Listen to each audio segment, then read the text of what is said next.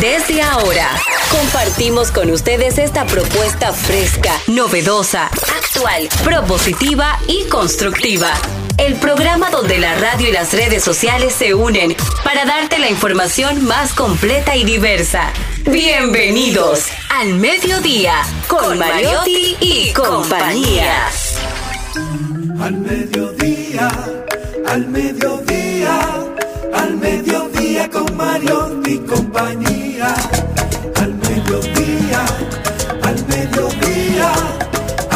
Mediodía con Mariotti y compañía. Si tú quieres disfrutar de foros alternativos y de tuiteros rankeados, este programa es tu amigo. Tu revista meridiana para el talento una vía, para radio y redes variadas y con la canción del día. Al mediodía, al mediodía, al mediodía con Mario y compañía. Al mediodía, al mediodía, al mediodía con Mario y compañía. Si tú quieres disfrutar de página para izquierda, en la calle y el hogar, por eso no te lo pierdas. Para que hablemos un poco de salud y nutrición. Vamos allí camino propio de moda y decoración. Al mediodía, al mediodía, al mediodía con Mario y compañía. Al mediodía, al mediodía, al mediodía con Mario y compañía. Para que hablemos. Hola, hola, hola, hola, saludos, mediodía. Aquí nosotros haciendo un ejercicio, el ejercicio, el ejercicio maligno de la envidia, viendo estos dos tórtolos aquí en este, en este nido tecnológico y radiofónico. Diversidad divertida, información sin sufrición, radio y redes, redes y radio, radio responsable. Aquí estamos frente a ustedes, en los oídos de ustedes, en los ojos de ustedes. Ojalá estar en la mente de ustedes. Ojalá. Y que recuerden que estamos, que estamos en Rumba 98.5 FM y en YouTube Rumba 985 FM.com. Nuestras redes sociales, arroba al mediodía radio. Vamos a darle la bienvenida a quien nunca viene, a Cristian Morel. Él viene. Un aplauso fuerte. aunque esté aquí, viene poco también, por eso que ella está diciendo eso. Ay, Dios. Ay, este programa está de su cuenta. Y Muy buenas tardes y a todos los no que, nos, asumir. los que nos escuchan Así, ¿no? aquí en nuestra reunión ordinaria. Y deja un programa. dinerito, deja un dinerito a este programa. Pero si usted no lo quiere, allá usted, don Charles. Diga. Bueno, ustedes son parte, tan parte de este programa que son partícipes también de las reuniones ordinarias que hace el señor productor de este programa. Y es bueno, es bueno que nuestra No. audiencia forme parte y opine de las cosas que esa es una reunión ordinaria. Una reunión ordinaria. Y yo feliz, como siempre, de estar aquí todavía. Dos años llevando comunicación, haciendo comunicación, llevando información eh, que divierta, pero también que, que eduque a la gente, que haga mejores seres humanos, mejores dominicanos y, ¿por qué no?, mejores personas. Estamos en nuestro mes aniversario. Jenny Aquino, ¿cómo anda usted? Muy buenas tardes, yo muy feliz. Hoy es un día muy especial, precisamente. Jenny puso una panadería, señores. Ah, sí. Sí, se llama eh, Pan Pita. De Solamente pi- venden de pan sobao. El no, pan, pita el pan pita. Es un pan, es un pan musical. Ay, bueno, porque Lo me dice, hace ella "Pitaste". Con sus propias manos cantando. Pitaste. Pan pita, tienes que traer pan pita aquí al programa. Está bien, pero lo, que pasa es que yo suelo hacerlo de noche. Ah, de noche. Entonces, claro, para entretenerme en mi casa, con un poquito de queso Y crema. para entrenar las manos, me Sí, imagino. no, de todo, sí. Entonces yo quisiera algún momento sí. ser la harina, entonces digo, con, con panadero. Preséntate, Jenny. Bueno, hoy es el Día Internacional de la Niña. Hoy Plan RD, que es una organización que trabaja por, por empoderar a las niñas, darle cursos y sobre todo educación sexual. Hoy es un día que se proclamó por la ONU en el 2012 con el objetivo de dar apoyo a todas las niñas del mundo en, y concientizar sobre la población, sobre los desafíos que tienen en muchas ocasiones solo por su género. Yo quisiera hacer una preguntita a ustedes para que me la responda dentro de un ratitito. Malena y Maribel, que me acompañan aquí como niñas, ¿qué le dirían a tu niña de 7 años? ¿Qué cosas les darías tú de regalo el día de hoy? Porque ese es la- el ejercicio. Sí, a tu niña, tú vete, a- si tú te A encontraras la niña que vendrá. Exacto. A ti, a ti. Carta, ¿Qué le dijeras hoy a la Malena de hace, de hace para 15 una, años? Carta No, para una sí. niña por venir. No, a- o a su hija por venir. A ¿Qué le dirías? Venezuela dominicana. ¿cómo A la dominico A la- venezolana. a la dominico venezolana. Sí. A. ¿Qué tú le dirías? Eh, no, si tú supieras que a mí, gracias a Dios, me ha ido muy bien y yo creo que seguir enfocada, seguir enfocada y... A una niña de 8 detrás. años te lo voy a decir. sí, Claro, porque en la vida se trata de enfoque, aunque tú tengas dos años, se trata de enfoque y de perseguir lo que tú quieres y, y nada, de persistir. Ajá. Eso. ¿Qué le diría usted a la suya Y de que se enamore más. dentro de 15 años? Jenny, ¿qué le dirías a la tuya? No, Maribel. Maribel, ¿qué tú le dirías? ¿A quién? A tu niña, a tu niña. A tu niña A, tu niña interna, ¿qué tú le a tu dirías? niña, que tú te A tu encuentres niña contigo de ocho interna, años. ¿Qué, ¿Qué qué tú le le dirías? dirías? Yo le diría, gracias por acompañarme. Me la pusiste difícil. También me la pusiste fácil porque tu alegría y tu eh, capacidad de, de vibrar en, en el asombro me hizo ser mejor persona.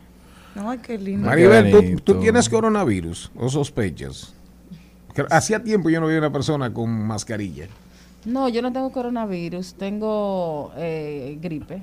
Ah, la influenza. No, La gripe española. no, estoy metida en un proyecto que me tiene muy ansiosa y entonces me baja la La- las, ah, los glóbulos, Ajá. las defensas. Exacto.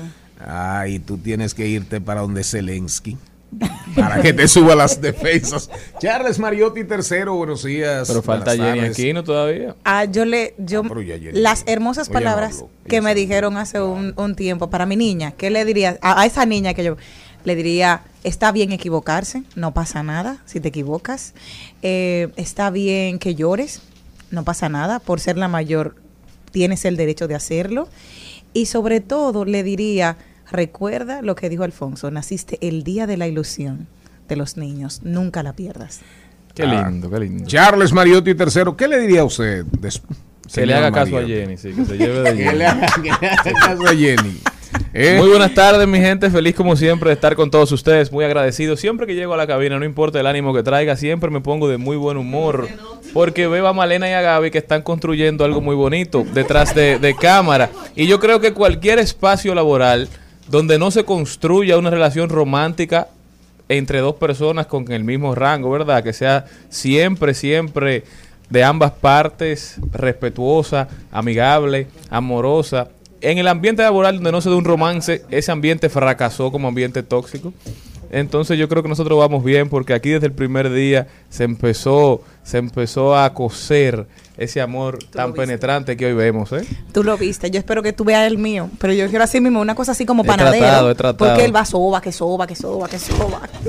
Vámonos, vámonos con el guion. Darían Vargas está vivo. Ah, está muy expuesto. El, el invitado de Maribel que no lo presente. Ah. Hoy, hoy, hoy, hoy celebramos el legado de Tito Puente. Si usted no, si usted no sabe quién es Tito Puente, hoy usted se va a enterar. El rey del timbal, compositor, arreglista, productor musical, ayudó a poner el pop latino, el pop latino, así mismo como suena en el mapa mundial, con éxitos que van a perdurar para siempre, éxitos atemporales. El músico neoyorquino de origen puertorriqueño puso en el mapa mundial géneros caribeños como el mambo, la salsa, el bugalú, el cha-cha-cha. Usted, la juventud de ahora, usted sabe lo que es el cha-cha-cha, eh, don Baile, Cristian. El bugalú. No, no, no. Baila Bugalú, Johnny Ventura. Yo comí, yo comí mucho, mucho bubalú comí yo. La rumba, la guaracha y el jazz afro-cubano. Fue un gran vibrafonista en honor a su legado. Google, Google conmemora a Tito Puente con un doodle. ¿Qué es eso? Ah, cuando busca un doodle Google, animado de un minuto y cinco segundos. El doodle es la, el- la letra de Google, lo que dice, Ah. cuando tú entras a la página que dice Google, ellos se lo dedican a diver- Ah, se lo dedican a diferentes ya. temas, eso. Se lo ha dedicado a República Dominicana en el Día de Nuestra Independencia, en Navidad se lo dedican a Santa Claus, ya cambió y ahora estamos en Navidad. Un doodle animado de un minuto y cinco segundos, publicado la tarde del lunes 10 de octubre, ilustrado por el artista puertorriqueño afincado, un artista puertorriqueño afincado en New York. Sí, señor, hoy le rendimos homenaje al grande Tito Puente, que tuvo una relación, que tuvo una relación muy fuerte con Celia Cruz, la guarachera, la guarachera de Cuba. Y con Johnny Pacheco. Así es, y una relación de muchos años con Johnny Pacheco, muy productiva. Y el disco Dance Manía, eh, la manía del baile, es una de las mejores producciones del siglo XX, dice The New York Times. The New York Times dice que el disco La manía del baile es una de las mejores producciones del siglo XX. Oiga, oiga usted por Y- dónde anduvo y- Tito y- Puente. Y, hay otra cosa también, que una de las grandes voces que lo acompañó en sus giras mundiales era una voz dominicana, la de Yolanda Duque. Yolanda Duque, la Duque, La así Duque. es, es verdad. Hoy vamos a hablar de mascotas con Vilma Gómez, doctor en veterinaria, y el tema es, ¿es obligatoria la reproducción? Comercio electrónico con Maybel González, WhatsApp más cerca, la aplicación WhatsApp de Meta, más cerca del comercio electrónico. Hoy las mujeres, atención, las mujeres que nos escuchan, feminismo terapéutico, psicología empoderadora para mujeres que buscan su propia voz. Maribel Contreras, oigan bien, feminismo terapéutico, psicología empoderadora para mujeres que buscan su propia voz. De paso y repaso, no la anuncio. ¿La puedo anunciar? Vienen. ¿Eh? Melissa Berigüete, la gestora cultural de APEC, viene a hablar con nosotros de la, de la sexta versión del premio APEC al fotoperiodismo. Y también viene Daniel Segura. ¿Quién es Daniel Segura? Ay, un, un artista. Eso lo conoce Maribel. Tú verás que tú lo vas Bueno, a él venía, ya no viene. Campaña, la campaña. La campaña es tiempo de cuidar de ti del Activón FEM sobre el cáncer de mama. ¿Eso es virtual o viene? Ah, Maribel, esto es tuyo sobre el cáncer de mama, es tiempo de cuidar de ti. Y vamos para el cine hoy, martes, hoy martes, ni te cases ni te embarques. Isabela Bretón viene a hablarnos de curiosidades de cine. Hoy ponme ahí, oye, cómo va de Tito Puente para que este programa arranque. Oye, Oye, ¿cómo cómo va? va.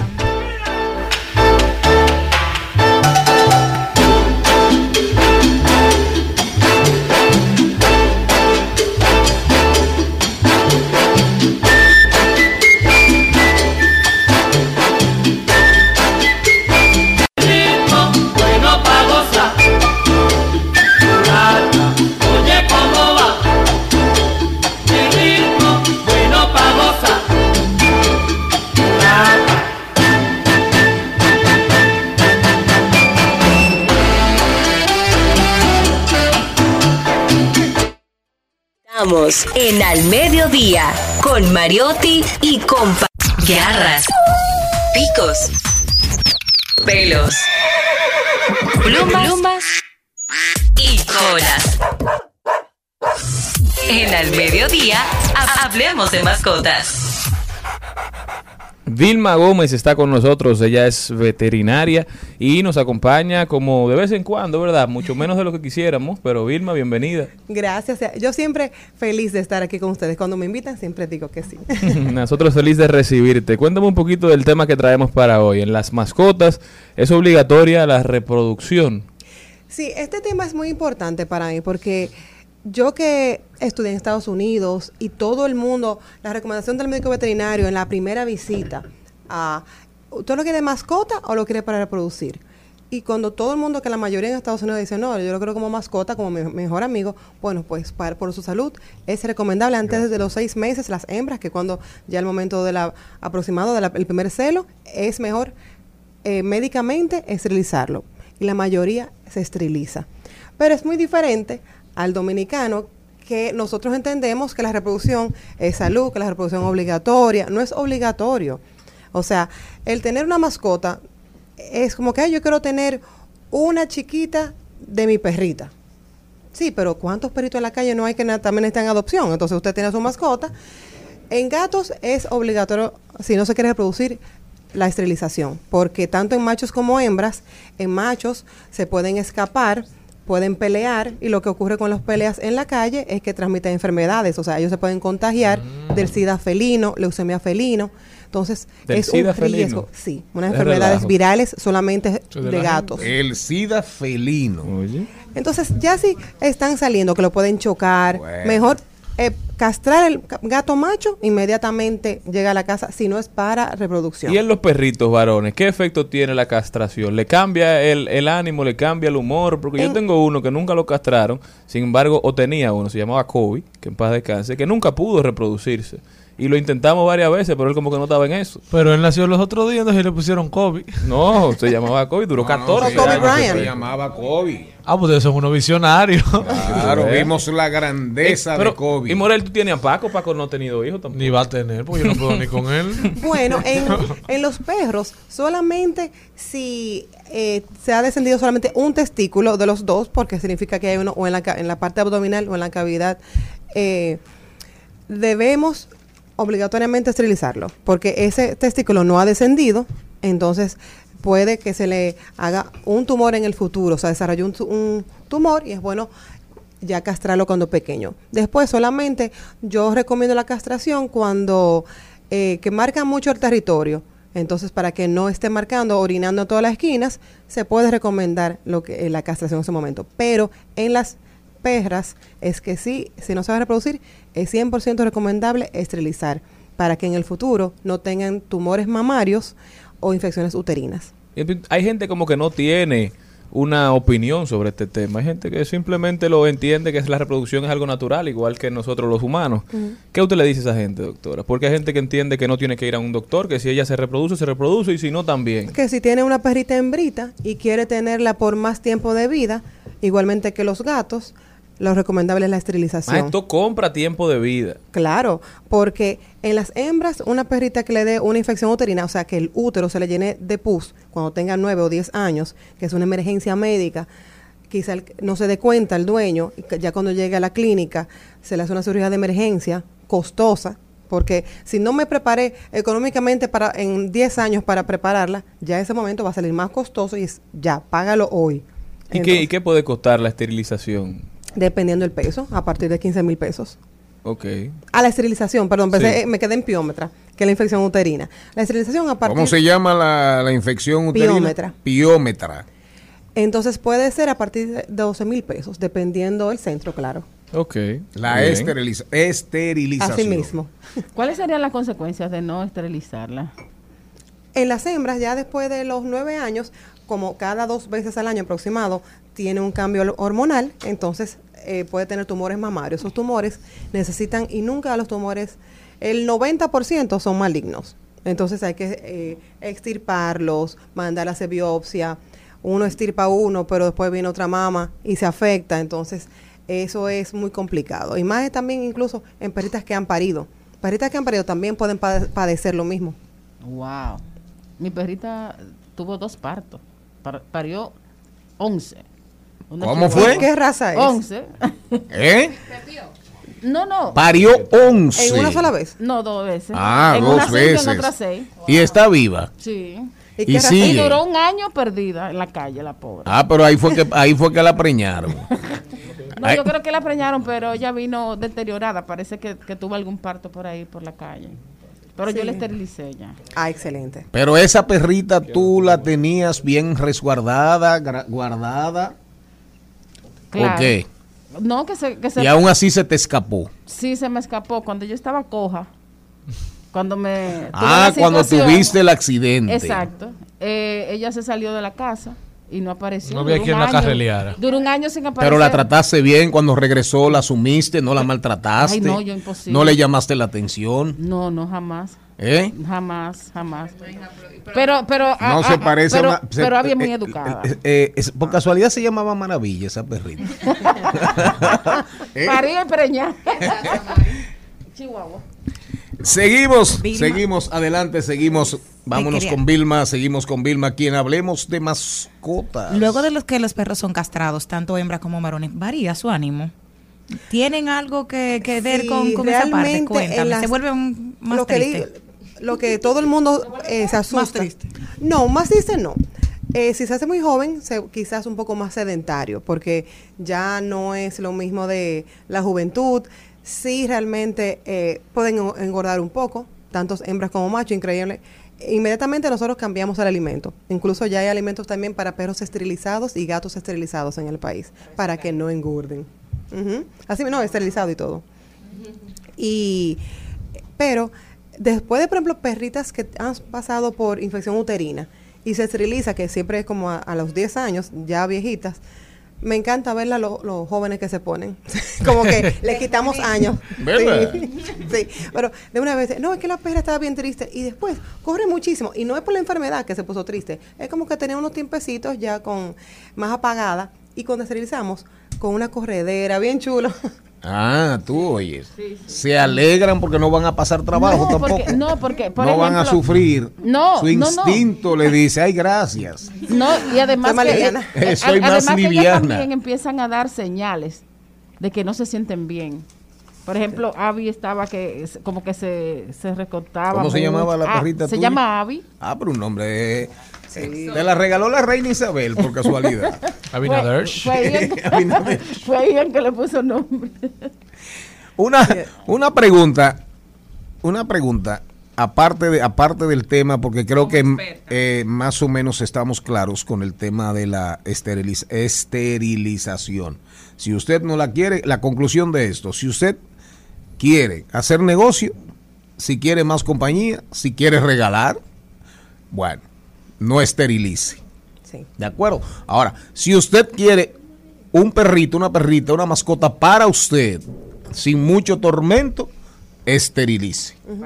Esa es, esa es más o menos la esencia. Totalmente. Incluso ahora ¿De mismo. acuerdo? E- Es, Sí, esa. Sí, sí. Ok. Incluso ahora mismo, antes de venir en la clínica, eh, a- llegó una paciente, una Shiba Inu, que de un año, que su compañerito, sin ellos estarlo eh, buscando, se cruzaron y quedó preñada. Tres cachorros, ya piensan prepararla, porque realmente no era para reproducción, es una raza exótica en el país, porque no hay tantos, y ya tienen una, una camada de tres, De y la van a preparar. Van a vender. O van a regalar. No, parece que se van a quedar con todos. Están Se como- van a quedar Sí, con todos. Están felices. ¿Verdad? Ahí. Shiba Inu. Ahí en esa casa la recesión económica no ha llegado. Mira, Vilma, eh, una pregunta. una pregunta, Vilma. Los perros cuando tienen, cuando copulan, cuando llegan a la copulación, cuando tienen relaciones sexuales en búsqueda de la reproducción, cuando se da el fenómeno que el perro se retira, el varón, ¿verdad? Y de repente, la- eh, popularmente se dice que se pegaron, están pegados.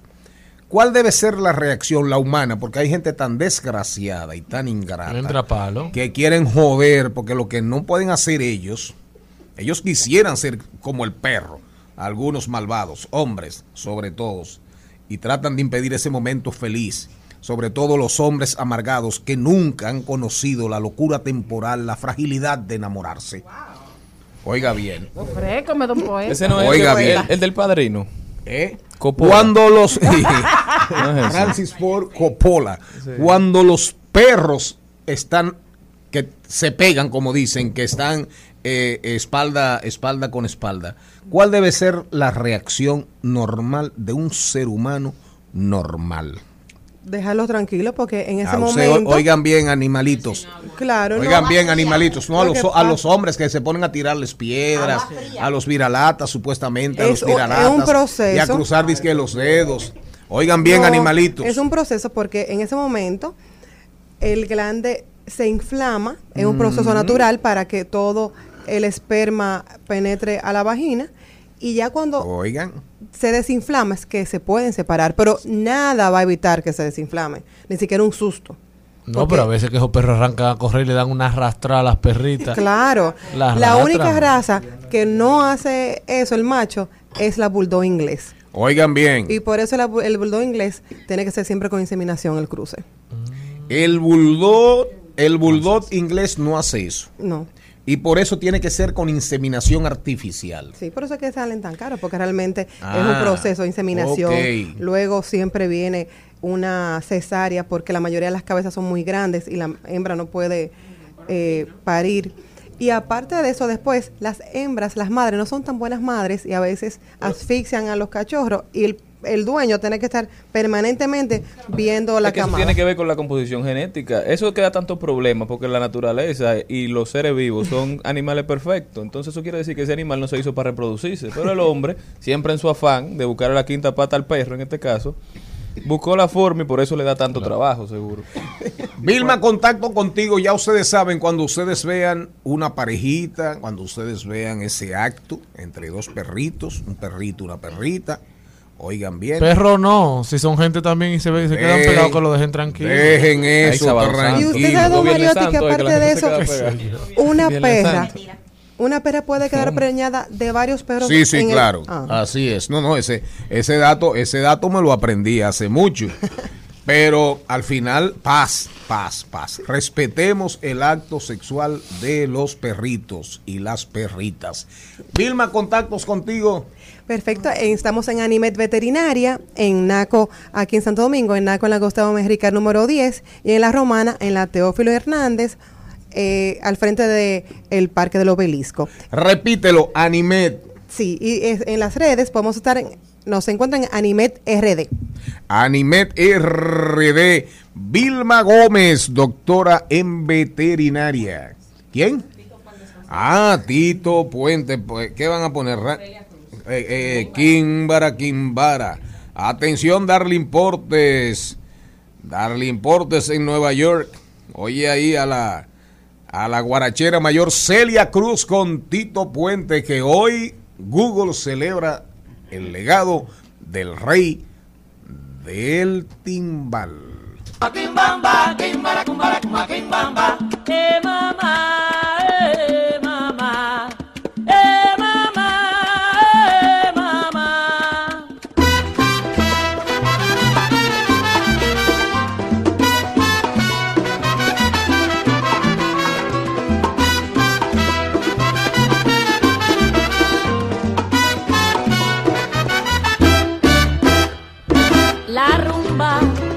está llamando. Bongo, dile que ya voy. Al mediodía, con Mariotti, con Mariotti y compañía. Rumba 98.5, una emisora RCC Media. Seguimos, seguimos, seguimos con Al Mediodía, con Mariotti y compañía. En Al Mediodía. ¡Ay! Lo dijo. Ay, lo dijo. ¡Ay! Lo dijo. Ay, lo dijo. ¡Ay! Lo dijo. ¡Ay! Vamos a ver, vamos a ver. Parece ser que el Ay lo dijo está muy, pero muy, pero muy movido en el día de hoy. Ah, mira, tengo un huevo de la semana hoy. Sí, tengo un huevo de la semana que se lo mandé el otro día ahí. Claro, claro. Averigüen que lo tengo por ahí, se lo mandé.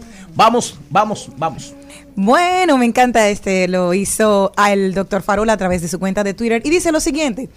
Aunque sea de Navidad, la procuradora y doña Miriam, la procuraduría y doña Miriam Germán deberían regalarnos un allanamiento en forma de aguinaldo. Ábreme la puerta, ábreme la puerta. Entonces, alguien le contesta.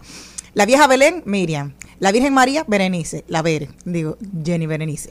Baltasar, Wilson. Los villancicos, la Policía Nacional, la DNCD, DICRIN, DICOM, PETCA, SUAS, el COBA, el K9 y de ñapa, una compañía de guachimanes. ¿Quién le respondió eso? Le respondió, este fue Elvis Peña, a través de su cuenta de Twitter también. Farola, Farola es súper original, eh, por eso eh, debemos insistir en recuperar el, el Tuiteros segmento ranqueados. tuiteros ranqueados.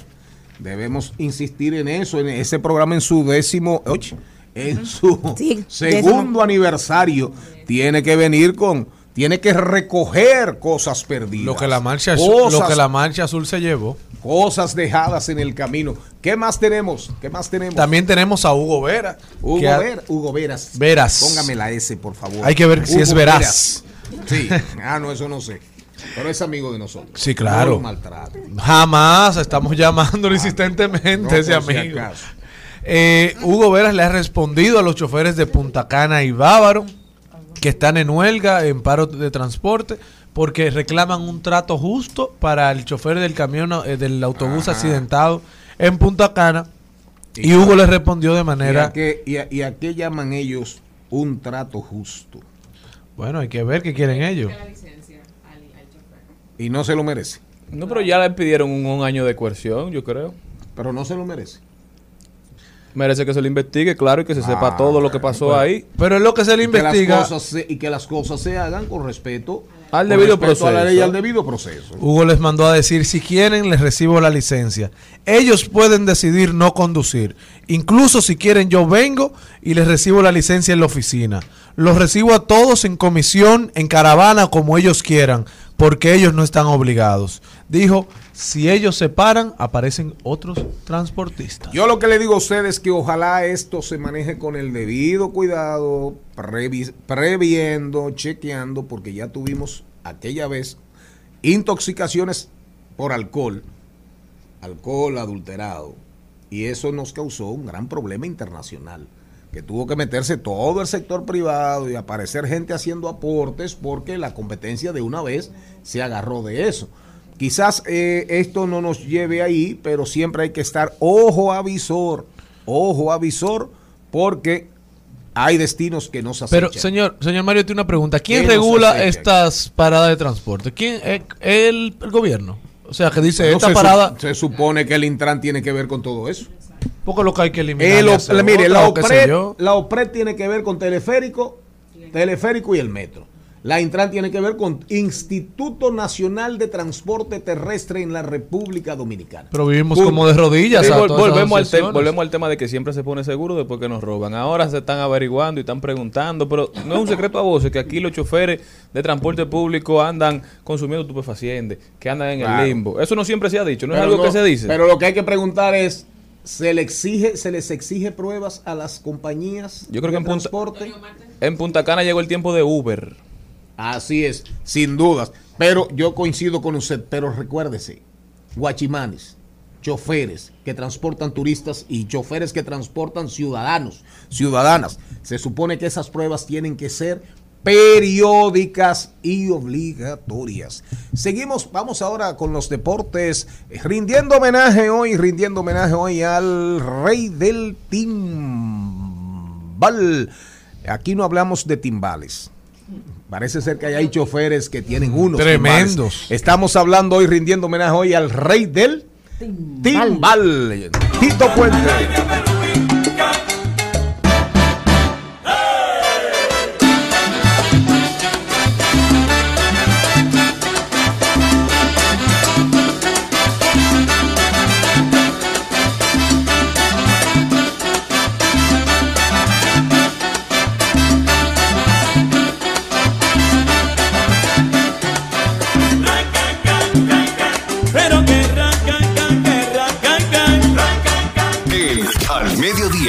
Dice presente. Dice presente el músculo y la mente. El músculo y la mente. Estamos en deportes. El país beisbolístico, el- la gente que gusta del béisbol en el mundo, pendientes, muy pendientes, arrancan las series divisionales en el béisbol de las grandes ligas. Yankees, Houston, Atlanta y los Dodgers salen favoritos. ¿Usted se imagina una serie mundial Yankees de Nueva York? eh, Dodgers de Los Ángeles. Fuera bueno. Eh, Interesantísimo. Eso equivale, eso equivale a Boston Yankees Yankees y Boston en una época. En esta época sí, yo creo que sí. Con la dominancia que han tenido ambos equipos en sus respectivas ligas durante toda esta temporada, yo creo que sería una excelente serie mundial. Pero también Houston contra Atlanta, los Phillies contra Seattle. Yo creo que los equipos este año están sumamente parejos y todos tienen muchísimo que dar. Sin lugar a dudas, algo que está caliente en el ambiente deportivo, el ambiente deportivo local, local, eh, las elecciones para la presidencia del Comité Olímpico Dominicano. Así es. Ahí viene un Cuatro candidatos. Va a ser hay. interesante. Un aspirante eterno, un aspirante eterno, el ¿Quién ingeniero Luis Chanlate. Luis un aspirante eterno. Que eh, recuerdo, recuerdo, que me imagino que en algún momento eso me lo, me, me lo habrán pegado a mí, cuando aspiré varias, eh, dos veces a senador, perdiendo, perdiendo. Allende en Chile, Allende en Chile perdió varias veces, igual que Lula.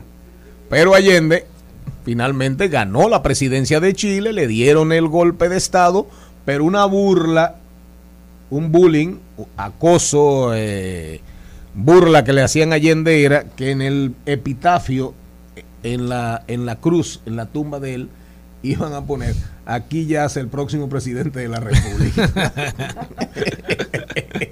pero, pero bueno, Charlate, eso no va contigo, es eh, diversidad divertida, información sin sufrición. El actual presidente Colin, Luis Antonio Acosta, que es hoy el titular y es... Se el- reelige. Y es el, el presidente de la Federación Dominicana de Lucha, busca mantenerse en el cargo. A él lo dejó ahí Luisín, Mejía. José Manuel Ramos es otro aspirante, es el presidente de la Federación Ecuestre, la que tiene que ver con los caballos. ¿De acuerdo?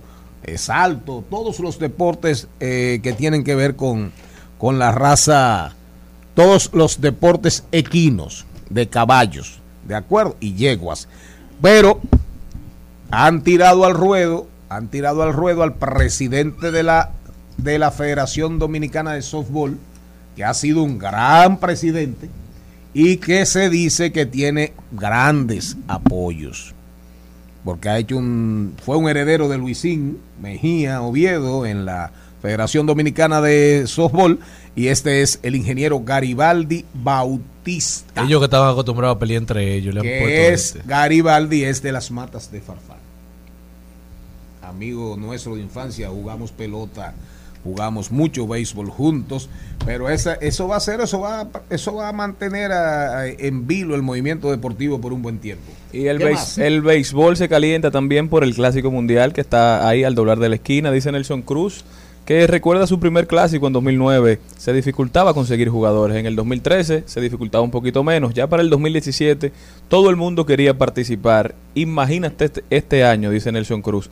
Las expectativas están por el cielo. Yo creo que tenemos la oportunidad nosotros como país de juntar el, el equipo más fuerte en toda nuestra historia para llevar al Clásico Mundial. Muchos peloteros en su apogeo, peloteros jóvenes. Lamentablemente tenemos que resaltar que estaremos sin Fernando Tatis, pero los otros, los otros yo creo que están preparados para representar a la República Dominicana al más alto nivel.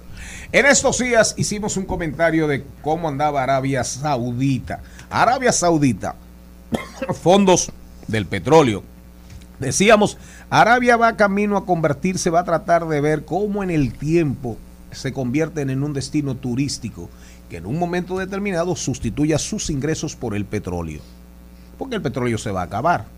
Y cada día con ese tema del cambio climático y los fósiles, los combustibles fósiles, hay mucha, mucha resistencia en el mundo. Pues bueno, decíamos en estos días que ellos arrancaron a competir con la entidad que organiza el torneo de golf, los torneos de golf más importantes del mundo, en la historia de la humanidad.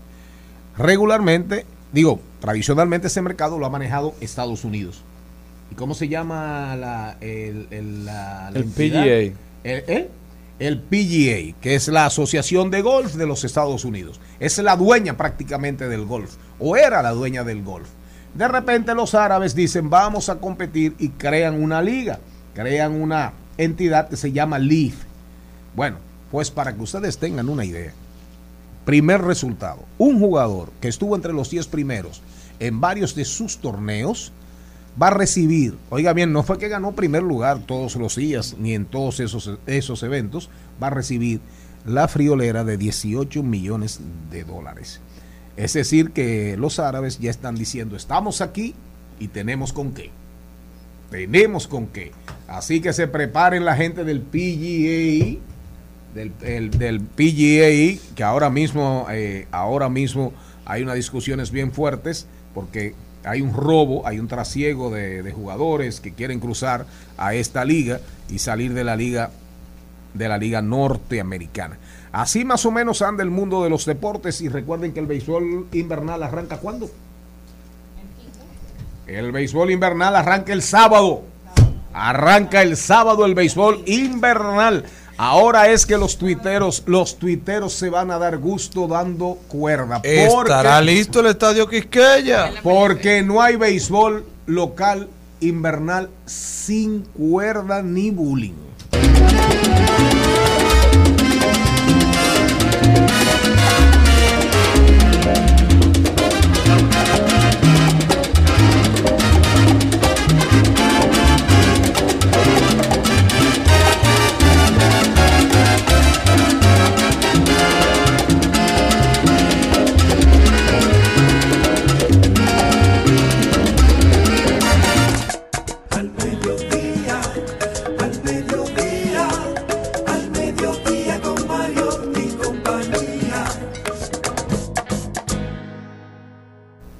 Aquí estamos con Maibel, Maibel, Maibel, caramba, ¿cómo andas? Todo bien, Charlie, por aquí. ¿Usted cómo se siente? Lo veo resplandeciente. ¿Verdad? Sí, mire que saco más bonito. Se mire me nota. belleza. Se puso un filtro. Está, está moderno. ¿Eh? Está una, una combinación bien moderna. Bueno, y eso que tú no me has visto. Ay, ay, la ay. botica, mira, eso es todo combinado, mira. Hay que tirar una fotico, Malena. Hay que, hay que, tienen que subirme al don productor. Eso, eso me dijo, me dijo una persona ahorita que llegué a una reunión que yo estaba vestido como el canqui. Ay, no. Como el payaso. Ay, no. Pero, Ay, quien me, no. pero quien me dijo, no, quien me dijo Bueno, eso Kanki es- está de chora y de verde. ¿Quién me, dijo, quién me dijo eso? Es un individuo súper aburridísimo. Que no tiene estilo, de, no de- tiene de estilo. chacabana, de, de camisas. Mire. De- aquí hay, Mire los aquí detalles, hay. No, no, mira, mira, mira, mira, mira, No, y la todo. combinación de patrones con el color moderno Oye. del verde. Dígalo. Ah, Dígalo. Y lo está diciendo una mujer que sabe. De Bueno. comercio electrónico y de patrones. Yo creí que ese era un anuncio del programa. WhatsApp. WhatsApp. eh, realmente, cabe destacar que hemos hablado mucho de WhatsApp en estos últimos días porque le estamos dando o resaltando a los negocios que utilicen más esta red social para concluir, para hacer esa conexión con sus usuarios y sus clientes y tener esa cercanía y concluir ventas a través de los medios digitales, que WhatsApp es un buen medio.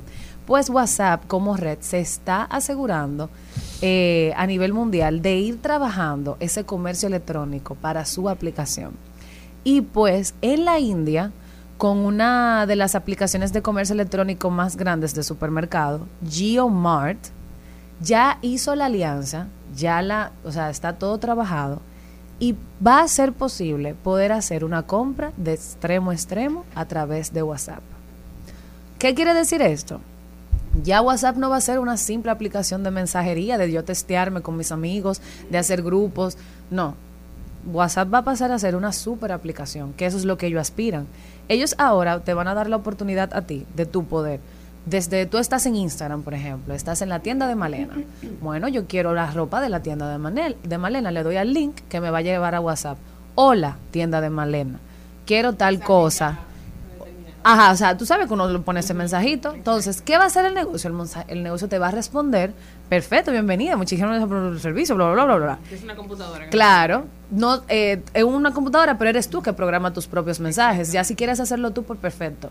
Lo que sigue después es que el, el mismo WhatsApp o tú mismo como negocio vas a enviarle el catálogo, que eso ya está. Pero, ¿qué de tener de diferencia esto? Bueno, ahora el catálogo va a ser interactivo.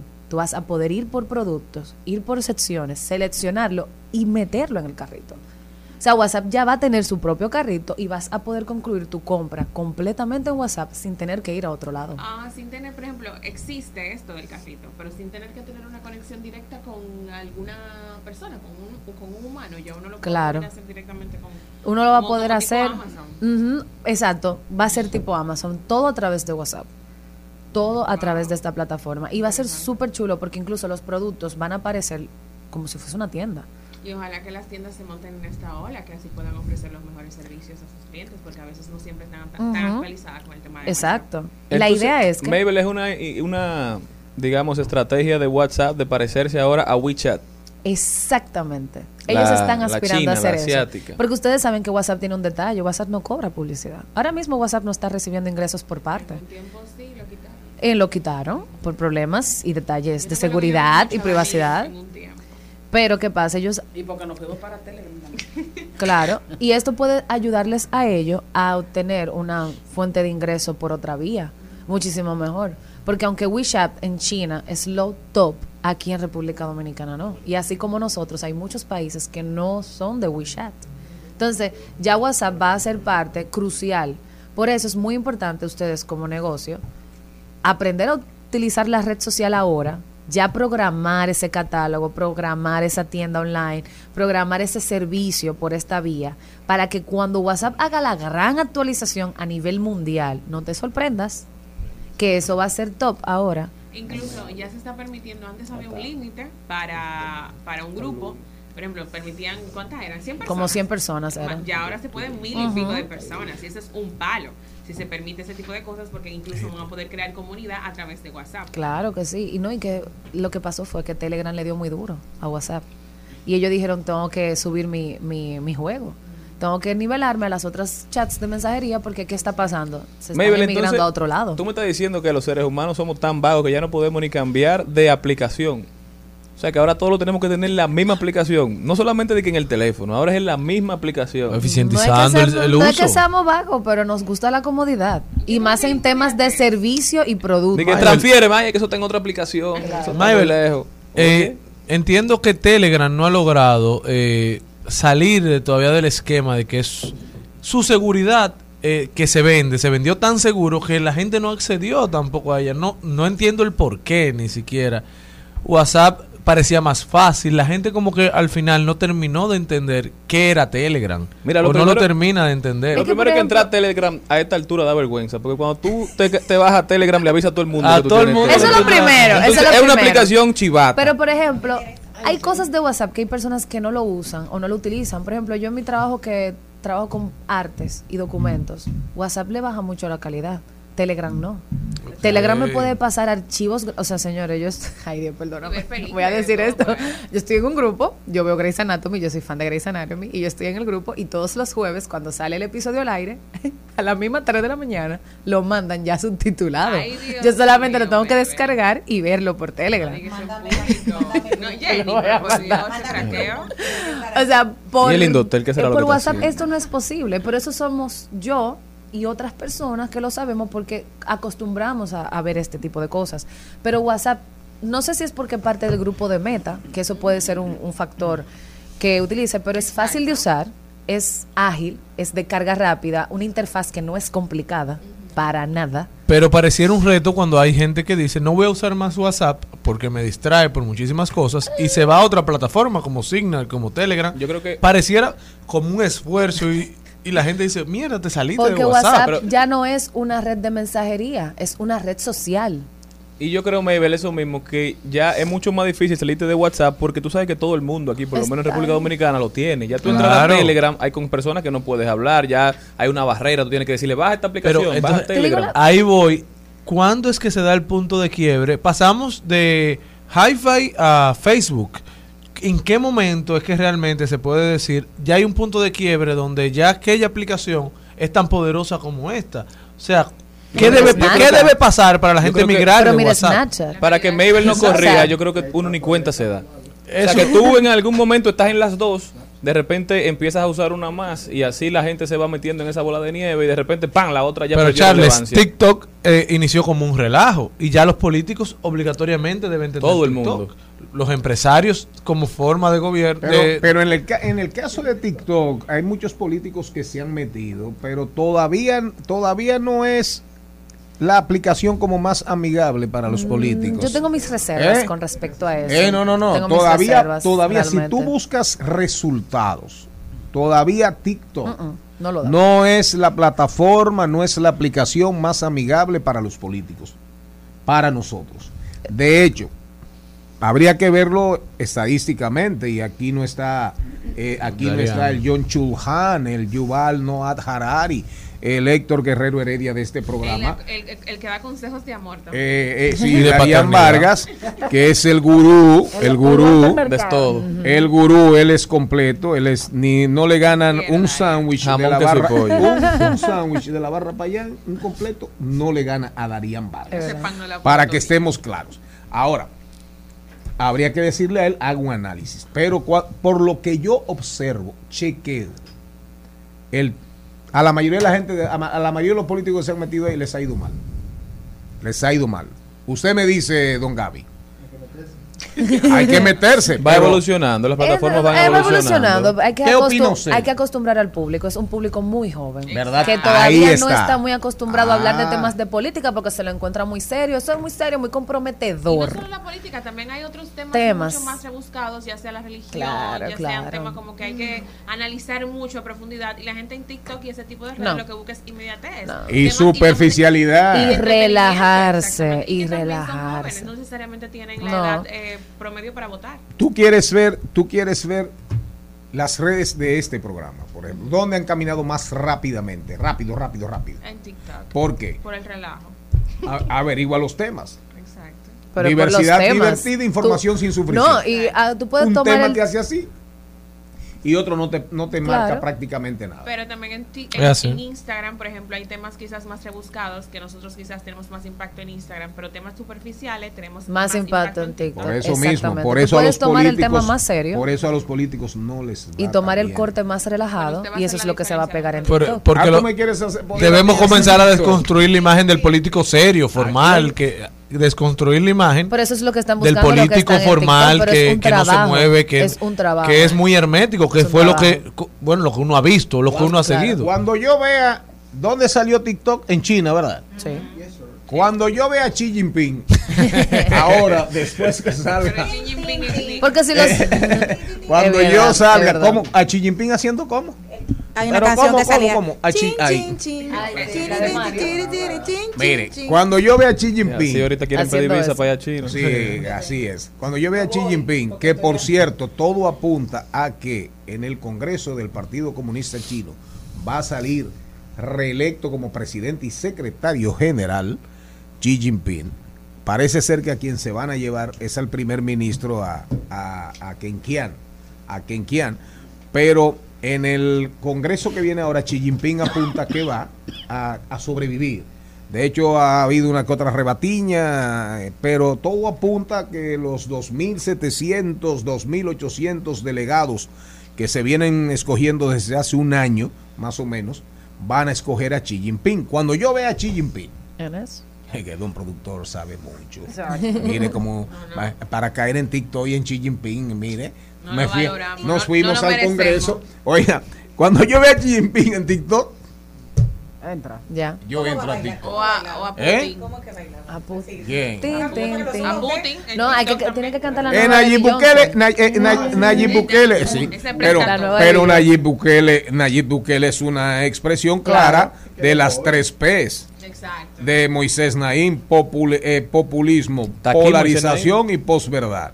Está aquí Moisés Naim. Estaba Está en el Ahora está país. aquí Moisés Naim. Sí, sí. impartió un taller ayer. Un aplauso a Moisés. Un saludo Naim. para él. Seguro nos está escuchando. Usted debería Entonces- caerle atrás Verdad. y decirle, Moisésito, En salvado resumen, de las aguas. En conclusión, cabe Conclusión. destacar que WhatsApp, Ah, aquí hay muchas personas que tienen miedo a invertir para realizar una página web, para realizar un e-commerce.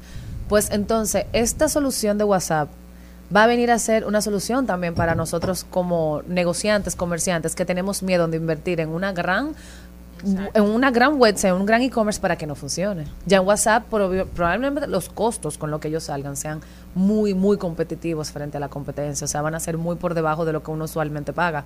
Y va a ser muy buena esta actualización y estamos locos ya por verlo y esperemos que el año que, ven, que viene, el 2023, ya pueda estar disponible a nivel mundial. Y una última noticia, señores, si usted está atento a las ofertas, hoy y mañana Amazon Prime volvió. Amazon Oiga, Prime Day de nuevo por dos días con grandes ofertas. Así que si usted estaba loco por comprar unos audífonos, Cómprelos una cosita, hoy y mañana. cómprelo entre hoy y mañana porque vienen con envío gratis y Oye, descuentos Maribel. atractivos. Oye, Jenny, compra tu novio ahí. Felicitamos, Maybel, el contacto contigo, Maybel González. Un aplauso a ella que se acaba de graduar, se graduó esta semana. Pero de su tercera maestría. De su tercera maestría, maestría. Ahora marketing digital. Muy bien. Marketing digital. Gracias, Un aplauso a Gaby. González, la maestra de comercio electrónico de este programa. ¿Tus contactos? Mis contactos son Mabel González a través de Instagram. Ahí pueden hablar conmigo y estará mi correo electrónico. Búsquenme a través de la página del mediodía y síganos a los dos. Exacto. Nos vamos al cambio de la una y al regresar vamos a rodar por el mundo.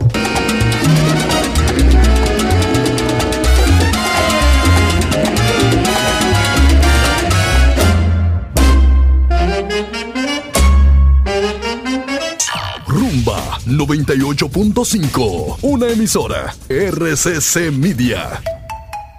Seguimos, seguimos, seguimos con Al Mediodía, con Mariotti y compañía. Mas yo quiero a esa mujer como lobo enamorado, obsesionado Bueno, ya llegó a cabina y dentro de unos minutos vamos a estar conversando con él. Es Daniel Segura, el dueño del sur, cantante y compositor que ha sido grabado por Luis Miguel de la Margue, por Fran Reyes, por Elvin Martínez y muchos otros artistas de la República Dominicana del género de Amargue. ¿Su canción más popular cuál es? Quédate con él. ¿Y cuántas visualizaciones tiene? Oh, tiene más de 3 millones de visualizaciones. ¿Tres millones? Ya lo sabe. ¿Eh? Casi 4 millones de visualizaciones.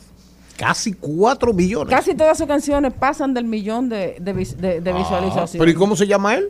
Oh, Daniel Segura, El rey del sur. el, el dueño. El dueño del sur. Y, y él hace patronales, hace tarimas. Hace de todo, ella tiene, su banda. Y tiene su banda. Sí, tiene su orquesta. Ah, mire, para bueno, yo no sé cómo decirle, su conjunto. ¿Cómo le dice a los bachateros? Su corillo. Sí, tiene sus músicos. ¿Eh? Porque conju- conjunto es si es de guitarra. Perico ripiado es si es de acordeón. Orquesta si es eh, con piano y como Dios manda, como manda el Señor. Entonces, si es bachatero, tiene su. Corillo. No, su corillo. Su no. grupo, su, agrupación su musical, agrupación. su agrupación acompañante. Vámonos a rodar por el mundo, señor Don Gaby. Vamos a ver eh, con la boca vacía, por favor. Vámonos para Portugal, donde acaban de anunciar que ellos tienen una visa para nómadas. Es decir, si usted trabaja de manera remota y gana cuatro veces el sueldo mínimo del Portugal, ellos le van a dar una visa por un año para usted vivir en Portugal y trabajar desde Portugal sin pagar más impuestos y disfrutar de- del país sin Ah, preguntarle ninguna otra cosa. ¿Cómo Es se llama eso? La visa nómada. Ah, pues es lo que usted tiene aquí. Usted, usted puede con el trabajo que usted tiene aquí. Sí, directo, ya. Es lo mismo, pim pum. Qué bueno, qué O bueno. sea, Y- usted va a poder y- vivir y- en Portugal, disfrutar del país, no pagar impuestos. ¿Y a qué se simplemente- debe eso? Esto a raíz de que ellos quieren invitar a personas a conocer su cultura. Para, para dinamizar su turismo, Mariotti. Y economía. Eh, la- la- el mundo cambió. Una de las cosas el más mundo atractivas, cambió. una de las cosas más atractivas es que los que tengan esta visa podrán viajar de manera libre Ah, por, por todos Europa los estados entera. Schengen. Donde quiera que haya visado por Schengen toda también Europa. pueden ir.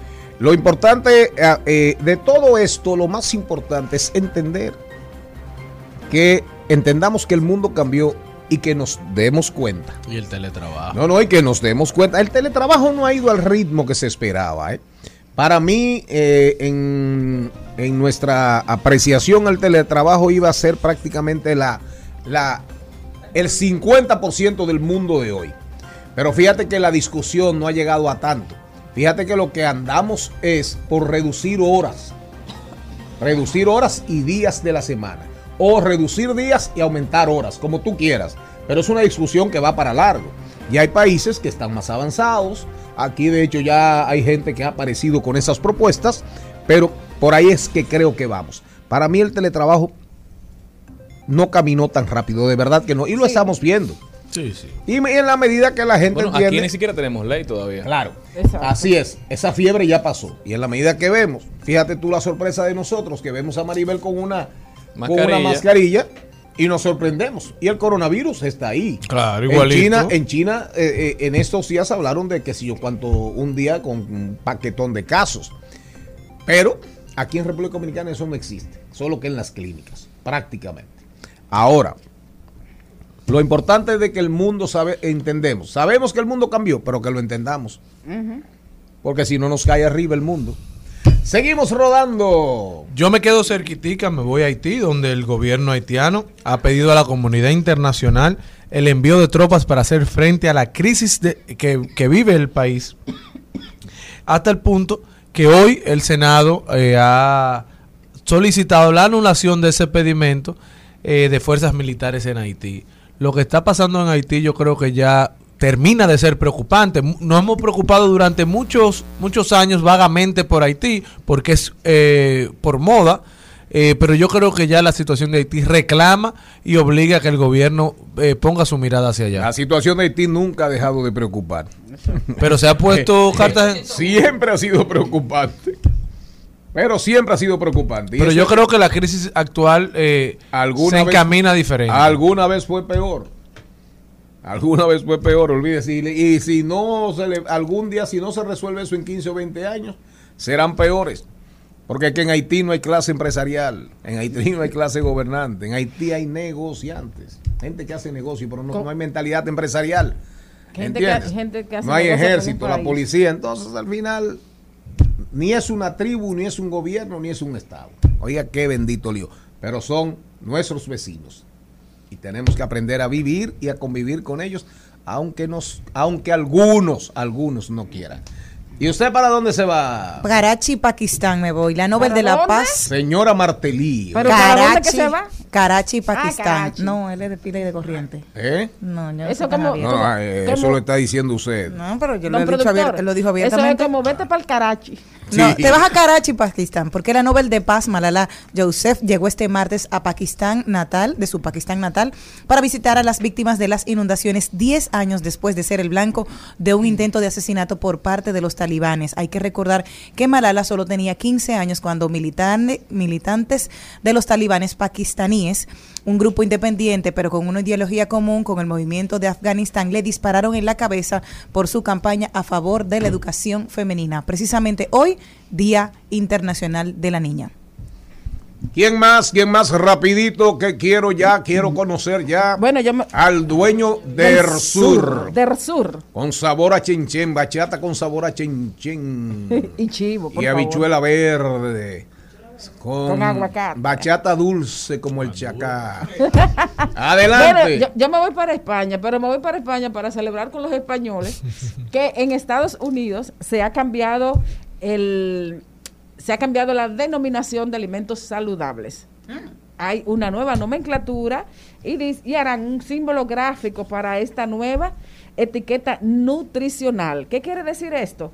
Que para ser saludable debe contener una cantidad significativa de nutrientes, de al menos de uno de los grupos, y que otros van a bajar. Por ejemplo, sube como saludable el salmón, que no, no estaba en la lista de saludable por la cantidad de grasa, pero como la, la- la grasa y el omega 3 son saludables, entonces sube, y los cereales bajan, Bajan. de categoría de saludables. Coma arroz integral si usted, si usted puede, que el arroz blanco. Y oigan sobre bien, todo coma fuera del micrófono. No, y, y aparte, Oiga bien. Y aparte de eso con huevito, ¿no? Coma arroz integral si usted puede, que el arroz blanco es negro para el organismo. ¿Oyeron? Eh, señor Mariotti, ¿tiene algo usted? No podemos dejar de mencionar un estudio que salió ahora en Estados Unidos realizado por la Universidad Estatal de la Florida, donde hicieron la siguiente pregunta. ¿Sientes que tienes menos paciencia? ¿Actúas con menos empatía? ¿Te sientes más neurótico que nunca? Bueno, no estás solo. Según este estudio, ellos han podido constatar que en los últimos dos años de pandemia, un número importante de personas se ha enfrentado a cambios en la personalidad y no precisamente a mejor. Recordamos que durante la pandemia siempre decíamos, vamos a salir mejor de esta, estamos siendo mejores seres humanos. Bueno, aparentemente los efectos han sido todo lo contrario. Según los estudios, los cinco rangos de la personalidad que se presuponen poco alterables en el tiempo, precisamente en los que se han percibido cambios son el neurotosismo, extroversión, apertura a lo nuevo, empatía y responsabilidad. El impacto de la pandemia en nuestra personalidad se ha producido a una escala tanto colectiva como individual. La mayoría de los sujetos que analizaron, más de 7.000 estadounidenses, reconocieron tender a estar más malhumorados y más propensos al estrés, son menos cooperativos o confiados y menos comedidos y responsables. Yo por eso, yo leí un artículo de Maribel Contreras una vez y me hice de cuenta que estaba leyendo la, la proyección y la aspiración de Tomás Moro en el libro La Utopía. Pero sabía que eso no iba a pasar. Usted salió mejor ser humano de la pandemia. Yo ni sé. Difícil salir peor también. ¿Y usted? No, no salimos peor. ¿Y usted salió buen- mejor ser humano? Bueno, yo salí ser humano, un ser, un ser humano jodido. Usted salió mejor de la pandemia. Yo le doy gracias a Dios que salí con hígado.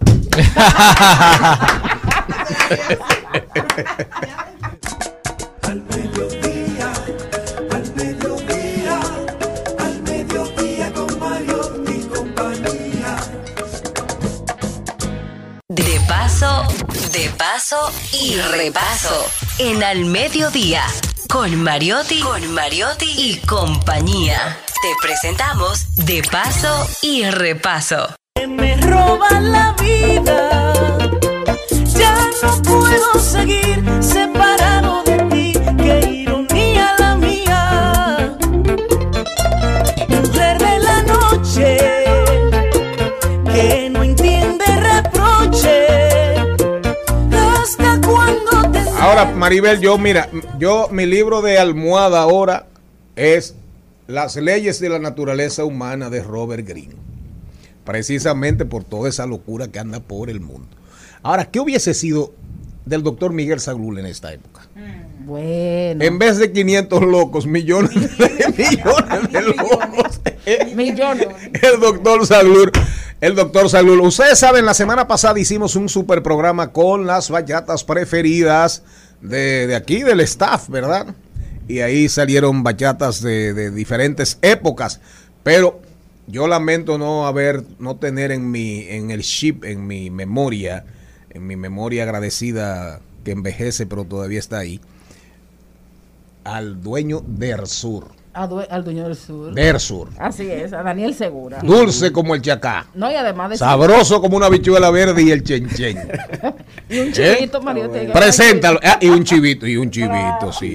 Y un baño, y un baño en el yaque del, del, del sur. Del sur. Sí. Bueno, eh, Daniel Segura es cantante, es arreglista y compositor con una larga trayectoria y sobre todo una, una, una trayectoria de, de, de muchos éxitos y de muchos reconocimientos por el valor y por la calidad de la música que haces. Bienvenido a nuestro programa, Daniel.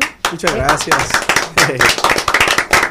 Así es, muchas gracias. Buenas tardes a todos y eh, nos sentimos bien y contentos de estar con ustedes en esta tarde de hoy, en este programa tan importante que es para nosotros y de verdad que para mí es un placer. Bueno, eh, sería bueno que mucha gente que no ha viajado mucho para el sur eh, te- tenga como, como unas pinceladas, unos highlights, como decimos, de los grandes momentos de tu carrera. ¿De ¿Cuáles dónde han tú sido? eres? De Yo- yo Tamayo. nací en En Tamayo. Tamayo, Yo Vicente Noble y, y zona aledaña. Ah, pero el ya, Correcto, el soy ya que Tamayo. pasa por ahí. Sí, Sí. claro. Aquí Melle, Palo Alto. Exacto. Ah. correcto. Eh, yo me inicié en el 2001, Yo, 2002. yo tuve más o una novia en Tamayo. ¿Tú tuve una novia allá? Y un divorcio ahora en la capital. Eso me inicié como compositor en el 2001, 2002. Eh, eh, estoy ahora mismo trabajando con mi empresa que se llama EP Discomanía. Estamos promocionando mi nuevo sencillo que se llama La Dura, que gracias a Dios es una composición mía. Eh, gracias a Dios está teniendo muy buena aceptación también. Ahora mismo, con apenas un mes que lo lanzamos, ya tiene unas 600 mil reproducciones. Eh, y nada, contento, trabajando muchísimo, trabajando muchísimo. Hay- una, una parte importante de tu carrera también que está relacionado con el apoyo, el respaldo que has recibido de disqueras internacionales eh, como Universal Music y otras. Eh, ¿cómo- ¿Cuál ha sido tu experiencia? Eh, en verdad, cuando yo me inicié, yo tuve la, la- la dicha. Y ¿Pero tú te iniciaste en Europa o aquí? Aquí, yo me inicié aquí. Sí. Yo viajé después eh, y viajé de manera independiente, ni siquiera con las empresas. Yo estuve en dos multinacionales, que fue Universal y, So- y Sony. Exacto. Pero fueron proyectos que en realidad no se quedaron como a media. No caminaron. No caminaron, no caminaron. Pero seguí dándole, seguí tratando de hacer cosas yo de manera independiente. Eh, entonces ya en, en el 2010, por ahí, 2011, fue cuando yo lancé el álbum de Bala Perdida. Eh, y gracias a Dios en mi región... Ah, pero ese yo lo he oído. Y ese eres tú. Sí, y también las composiciones son mías. Ay, como o sea, diría Boruga. que en un, eh, ahí hay 12 temas y 11 son composiciones mías. En- yo en un 90% de mis composiciones, que, los temas que interpreto son composiciones Búscame mías. ahí, va la perdida. Entonces, nada, en el 2011, que fue cuando lancé el, el- el- el disco, eh, tuve una muy buena aceptación en toda la región sur, en mi región. Ahí, ahí duré como cuatro años más o menos pegado, pero con, de una manera muy insistente, muy insistente. Y tocando pude- full. Y, por- tocando, y tocando y por, muchísimo. y por eso que te dicen que el dueño del sur. Me dicen el dueño del sur porque me, man- me mantuve como eh, por mucho tiempo pegado, Y pero muy tocando bien. patronales. Tocando todas las patronales. Y sí, sí. tocando en bares. Tocando en bares. discotecas, Claro, claro. terrazas. Y de hecho pudimos viajar a España también una, una- dos o tres veces de, de gira por allá, que también nos fue muy bien. O sea, y hemos venido trabajando fuertemente, dándole seguimiento al, al proyecto. Y gracias a Dios, ahora mismo estamos en un punto muy importante. Eh, le quiero dar las gracias a los medios, a ustedes que me están apoyando muy bien en esta nueva etapa. Y yo creo que con Dios por delante, también conjuntamente con el apoyo que me está dando mi empresa, eh, van a surgir cosas interesantes. ¿Dónde tú vives? ¿Aquí Yo o en, viviendo o en aquí, Tamayo? estoy viviendo aquí en Estás viviendo aquí. ¿Viviste en España?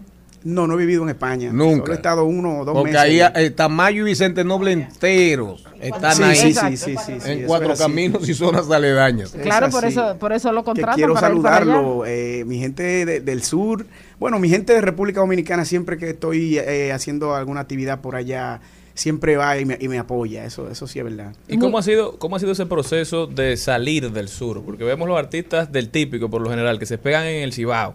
Y luego, ya cuando se adueñan del Cibao, entonces la capital los asume. ¿Cómo ha sido el proceso de que te asuma la capital, ya siendo el dueño del, del sur? Se ha hecho un poco complicado aquí, tú sabes que aquí, por ejemplo, es más, es más difícil trabajar la música eh, porque ya es más, eh, el mercado es más amplio. Pero cuando tú vives aquí, tú tienes más la facilidad de poder ir a los programas, de, ir a, los- a los medios, ¿sabes? Entonces, eh, tengo mucho tiempo viviendo aquí, ya tengo unos 20 y pico de años viviendo aquí, y eso también, por eso se me ha hecho un poco también más, más, más fácil en, en ese sentido. Daniel, eh, te han grabado muchos artistas, canciones tuyas que se han pegado, han sido nominadas, etcétera. Eh, ¿Sigues, además de tu grupo, eh, dando canciones a otros? ¿Cuáles son de, de esas que grabaron otros de las que te sientes más orgulloso?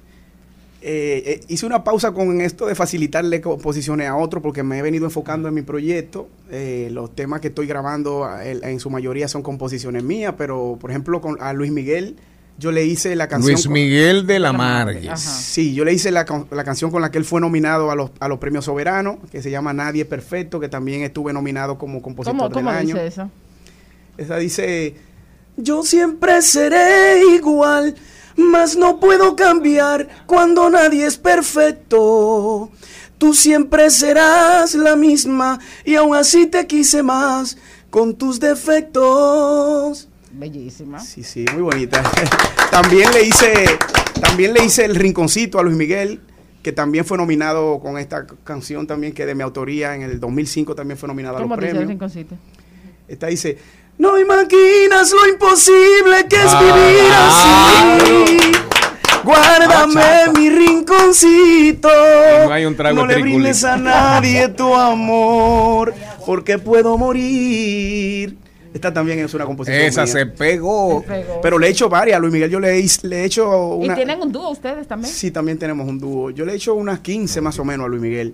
Y a Fran Reyes. Fui colaborador de, eh, de Te Regalo el Mar para Fran Reyes también. ¿Te regalo el qué? Te regalo el mar para Fran tu- Reyes. ese es también. tuya. Fui colaborador y participé sí, Te en, la, en guía y en la regalo definición de la el mar. canción. ¿Cómo dice eso? Te regalo el mar, mi intimidad, yo te ofrezco mis besos. Pero tú te adueñaste de la capital también, entonces. Sincero, un pedacito de cielo, una costilla y un verso, mi musa, mi inspiración. O sea, con un, Ahí. reper- una- un show en vivo tuyo debe ser un espectáculo con ese repertorio. Oh, pero ni Ramón, tengo- ni Ramón Orlando. Tengo unos cuantos, tengo unos cuantos, Ni sí, sí. Ramón Orlando cuando Para Elvis ¿Ustedes se recuerdan de esto? tenerte en mi cama. ¿Cuál es el de Tú tienes esa? que hacer un show, mira, tú tienes que hacer un show. Una recommendation. Eh, mi De don productor. English. Y del don conductor y del don productor de este programa. Con respeto. Tú tienes que hacer un programa y un show, como Ramón Orlando. Como Ramón Orlando. Ay, que sigue ahí hablando. La canción. ¿Ustedes se recuerdan de esta? Y comienza. Esa es mía. ¿Ustedes se recuerdan de esta? Esta es mía. Pero tú, No, tú- tú- eso está interesante. tú Yo, duras dos hecho, en mi, horas. en mi show yo tengo... tú duras dos horas haciendo eso. En mi show yo tengo un popurrí de los temas que han hecho Ah. éxito otros La, de Elvis, eh, la de... Eh, la de Elvis dice... El camarón. eh, Ajá. Elvis el Tenerte en mi camarón. cama se llama. Eh, ¿Dónde diablos te encuentras, amor? Cuando yo volveré a tenerte en mi cama. Me siento triste, no te quiero perder. Con solo una llamada revive nuestro ayer. Este deseo de tenerte no me deja vivir dentro de la distancia. Solo vivo para ti. O sea, se la dediqué yo a una fupita que se fue. a una fupita. A una, a una de las FUPI. Y ahora quiere es una que se nos fue. ¿Y qué es la FUPI? Seguimos. Ay, ay, Hay, ay. hay una cosa muy importante. ¿Cuál es? Ah, ah, tienes la dura ahora promocionando. Eh, ¿Qué otros proyectos tienes más cerca? La dura. Eh, estamos trabajando otro sencillo para ya en unos meses venir con otro sencillo porque estamos eh, dándole a la dura, pero entendemos que ya como para febrero o marzo por ahí. Eh, también tenemos eh, pensado ir a España de gira eh, a principio de año, luego para Estados Unidos, eh, una serie de cosas, organizando terminar el álbum. O sea, muchas cosas interesantes con Dios por delante estamos. Y, y hace mucho que tú no vas a Tamayo. Tengo, no tanto, yo siempre voy allá, sí, porque allá está mi madre, mis hermanos. Y, Y, tú siempre conoces le a Francis Mesa. ¿verdad? Dígame. A la familia Mesa. Mesa que más aplaude. Claro. Francis esos son, Mesa. Esos son míos, Francis es mi amigo. Bate claro. y 5, bate y 6, Tamayo, Vicente Claro. Noble, eh, Tamayo. Ahí había un bar de madera hace más años que el caray. Ahí, ahí bebí yo mucho Bermúdez. Es verdad. Sí. Seguro en esa Eso- época, en eh, seguro en esa época tú ¿Qué? estabas arrimado oyendo esa bachata. Estaba, peque- estaba pequeñito. Yo me pasé, una- yo me ¿Cómo pasé fue como que 12 hizo días. Ahí entre Luis Segura. Tamayo y Vicente Luis Noble. Segura. Eh, esto, lo, lo más, lo que salieron, Pero en lo el primero, 73. José Manuel Calderón, Luis Segura, eh, Ramón Torres. pues, Eh, y eh, Eladio, Eladio también, también, pero sí. Eladio era más merenguero. Ajá. Ponme ahí, ponme ahí la bachatica de. Ponme ahí la bachatica, la, la, eh, va la, Va la perdida. la dura es la, La, nueva. dura es el más reciente. Ponme la dura. Compadre, ustedes no lo voy yo envenenar. la discoteca Baila casi desnuda dando cadera tomando cerveza. Que es la mami chula, que es la que enchula en cuestión de amores. Aunque es vanidosa, sinceramente es muy hermosa. Pero usted amiguita que anda por la vida media bola. De aquí para allá, de allá para acá, no sé qué sentar, no sé qué cuidar. Y usted verá, por andar de chula y primar en dura Se fue para la playa hasta salir. Este programa, dos impertinentes tengo hoy aquí en cabina. Tres. No, pero no autobiográfico. Aquí, esto, esto- esto- esto no tiene madre el nivel de indisciplina y el irrespeto que hay en este El próximo show aquí en la capital, que vamos a ir todos los irreverentes de este programa a bailarlo. Eso. eh, ahora mismo, en realidad, estamos eh, trabajando lo que es el Media Tour de promoción. ¿Sabes? No estamos ahora mismo confirmando actividades en la capital por medio de que estamos muy agendados con lo que son los compromisos de, Del interior. del interior. Ok. Sí, pero vamos a estar el sábado 15 en las Guanábanas de Asua, en una fiesta privada. Pero bien. En Asua. No te creas. Maribel, Maribel y yo aquí somos locos con la bachata, con el holgorio. Y bailamos. Y, bail- no, y bailamos. Dato importante. Y bailamos. Maribel y yo somos dos bailarines de bachata. Excelente. Así mismo. Es más, la única pareja que Anthony Santos le permite bailar al lado de él cuando está cantando no en tarima. Ajá. Ah, pero- para que usted lo sepa. pero Por ahí hay videos que la, que, que la mitad son muchos. Pero Para despedir al dueño del sur. Yo soy un hombre del sur. Tierra soy, fatiga y hambre. Víctor Manuel. Am- Siga cantando usted. No, pero espérese, Despide el mi hermano. invitado. Hermano. Despide el invitado. No me tenga ese olio tan grande. Usted no ve que yo tengo una. uno- Dele una- la manito. Tengo, tengo la boca tapada. Este Daniel, programa es tuyo. Yo te gracias, prometo. Daniel. Gracias por venir. Gracias a ustedes. Te prometemos. Muchas gracias. Te prometemos que esta semana, que esta semana, mientras yo Le venga, no puedo hacer compromisos por los demás, porque cuando yo no vengo ellos hacen otro tipo de programas. Ah. ¿Tú entiendes? Pero yo te prometo que cuando yo venga toda esa semana, si vengo dos días, vamos a promover la dura y tus bachatas, porque hoy descubrí que hay tantas cosas que yo no sabía, que a partir de ahorita voy a aprendérmelas. Amén. Qué bueno, muchas gracias. Gracias, gracias a todos. Un placer, de verdad que muchísimas gracias. Al mediodía, al mediodía, al mediodía con Mario y compañía. Estás escuchando Al Mediodía con Mariotti y compañía. Rumba 98.5. Una emisora. RCC Media. Seguimos, seguimos, seguimos con Al Mediodía, con Mariotti y compañía. Bueno, y ahora nosotros tenemos una invitada súper especial en lo que Maribel se pone su mascarilla, que hoy vino más protegida que nunca. Tenemos a Melisa Berigüete, gestora cultural de APEC. Y te dejo con Maribel Contreras, que es la mujer arte de este programa. Un placer, Maribel, ¿cómo estás? Y bien- gracias por invitarme acá a todos a que están en cabina. Melissa, eh, hay ya una sexta versión del premio APEC al fotoperiodismo 2022, un evento que se ha convertido en un aspiracional de los fotógrafos de este país Sí. realmente. Y me gustaría saber cuál, cuál es eh, la experiencia que han tenido hasta ahora A través del premio. a través del premio. Mira, la premiación eh, fue ideada en el 2017 junto al Banco Popular Dominicano. Eh, estábamos en una reunión y ahí salió el tema mientras eh, veíamos algunas fotografías de la guerra de abril, varias fotografías que pasaban en la frontera y nos dimos cuenta que existía un vacío y que no había una premiación que galardone a estos fotoperiodistas que, eh, bueno, arriesgan de cierta modo, de cierto modo su vida porque ellos se exponen a estas protestas sociales, están en el medio donde se están ocurriendo esas noticias que ocurren día a día y que nos llegan de forma visual. Y se creó esta premiación en el año 2017. A partir de ahí, entonces hemos eh, tenido un número de participantes, realmente ha habido un aumento cada año y siempre el tema es abierto mientras sea de una noticia que realmente sea relevante y que, y que lleve alguna historia también. ¿Cuál es la propuesta para en esta edición? Para esta edición el tema es, todo es totalmente libre, no tienen limitación, puede ser temas sociales, medioambientales, políticos, culturales, o sea, el tema es totalmente abierto. Ya en, bueno, en nuestra página web, que es donde están las bases un poco más externas, van- más extensas, pueden encontrar eh, ahí todos los requisitos para entrar al concurso.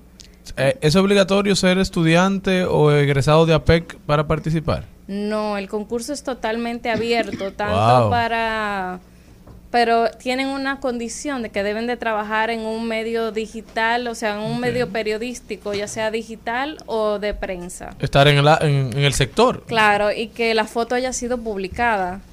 Y son hechos noticiosos que hayan pasado desde el 29 de septiembre del 2021 hasta este septiembre 2022. Este es el marco del tiempo, la foto debe haber sido publicada. Deben de, junto con, cuando van a llevar la fotografía, deben de llevar el, El artículo artículo. donde fue publicado. Pero es abierto a todos aquellos que, tanto nacionales como internacionales. Los internacionales deben de tener por lo menos cinco años de residencia aquí en, en el país para participar.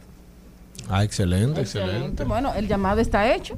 Así que también contamos con premiaciones eh, eh, de forma de que nosotros eh, vamos a premiar y igual vamos a tener una exposición después de que premiemos con un tercer lugar de 64 mil pesos, un, prime- un segundo lugar de 130 mil pesos y un primer lugar de 260 mil Yo necesito el primer lugar urgente. Repetir, por favor, qué es lo que hay que hacer para participar. Bueno, tienen que estar, está abierto a todo público, sea nacional o internacional. Si, es, si eres internacional, entonces tienes que tener cinco años de residencia en la República Dominicana. Debes de trabajar para un medio de comunicación, ya sea una prensa escrita o prensa digital. Eh, la fotografía debe haber sido publicado desde septiembre de 2021 hasta septiembre de 2022. Ese es el marco de Un año. tiempo. Un año. No, pero interesantísimo que universidades como APEC se estén integrando y formando parte de todo el desarrollo cultural Claro. que se viene dando en el país. Yo creo que ya hay mucha gente talentosa Sí. eh, haciendo eh, fotoperiodismo, eh, ya es una cultura, eh, se le ha dado apoyo, las plataformas digitales ya permiten que gente que quizás no tenga tanta experiencia como eh, comunicador ya pueda o periodista ya pueda eh, tomar una fotografía, hacer una buena nota de prensa o comentar lo Claro. que ocurre en sus comunidades o en sus zonas. Yo creo que ya la brecha eh, no es brecha porque ya el acceso lo tenemos y todos lo tienen y que la gente le, le po- ponga la mirada eh, sobre lo que está haciendo APEC sobre esto, participe señores, participen, que usted no sabe cómo la vida le puede cambiar. Sí. Y bueno, para inscribirse solamente tienen que acudir a nuestra página web, es www.apec.edu.do. Ahí van a encontrar el formulario de inscripción y bueno, ya están dentro del concurso. Y buena suerte. Y buena Jenny, suerte deberías todos, participar. ¿eh?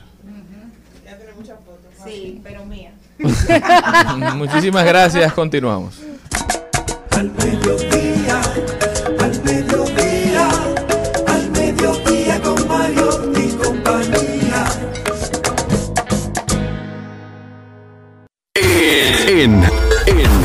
Mediodía con Mariotti y compañía. Vamos al cine. Vamos al cine. Vamos al cine. Vamos al cine.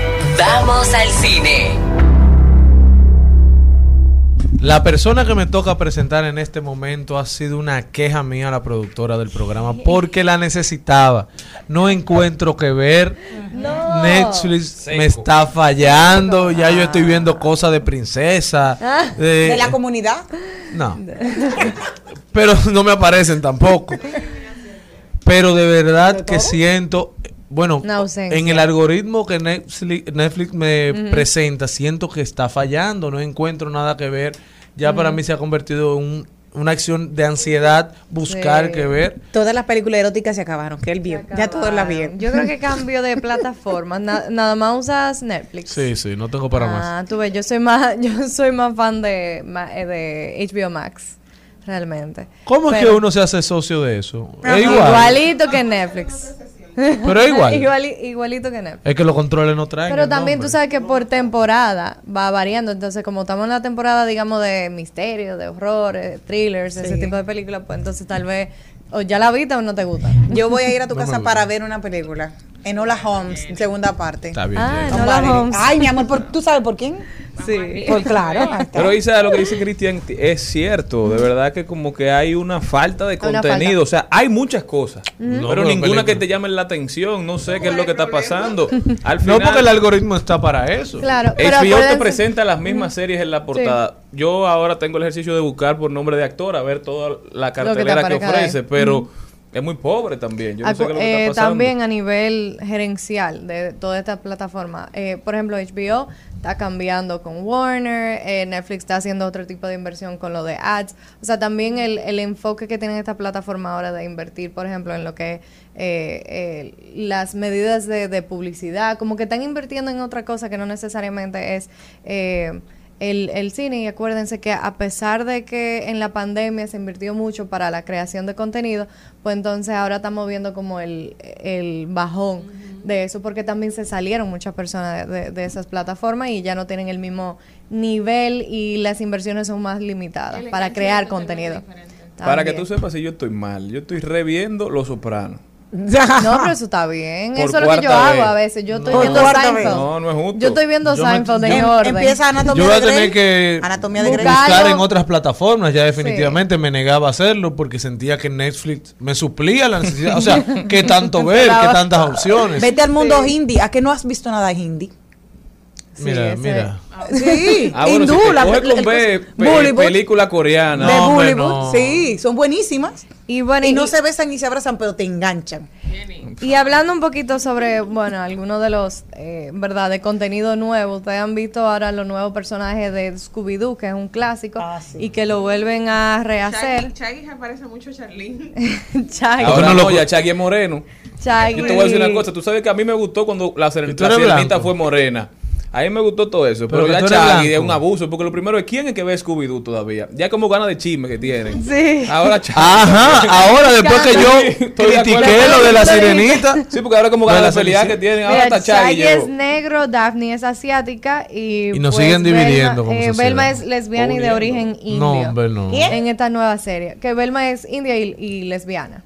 Oye, eso. Eso también. O sea, realmente yo creo que depende muchísimo también a quién está dirigido.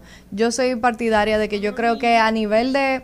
Sí, pero a nivel como, digamos, de preferencia sexual, eso no es un tema necesariamente que tiene que existir en una, en una, Una película. en una película de orientada a niños. Simplemente no entiendo que es como el tópico como tal. Eh, Bueno, pero yo creo que al final están construyendo una sociedad eh, más, lo más real pos- no, claro. y lo más real posible, Sí. que, que tus hijos no lleguen a los siete años creyendo que el mundo es de una forma y, y tengan un Y choque tengan, claro, social, cultural, cultural, social. Que de lo que de verdad se vive. Sí, así Entonces, ya eso está todos los días más a nuestros ojos en las calles y tu hijo no solo vive en tu casa viendo un aparato, sale contigo al cine, va a, a un parque, va a la escuela, entonces se enfrenta con todas esas Sí, yo realidades. creo que definitivamente de la forma que lo vayan a presentar y, y las herramientas que se le dan a los niños para entender y, y desconstruir cierta idea que nosotros nos criamos. Sí, yo- pero mira, forma. ya Chaggy era eh, vicioso.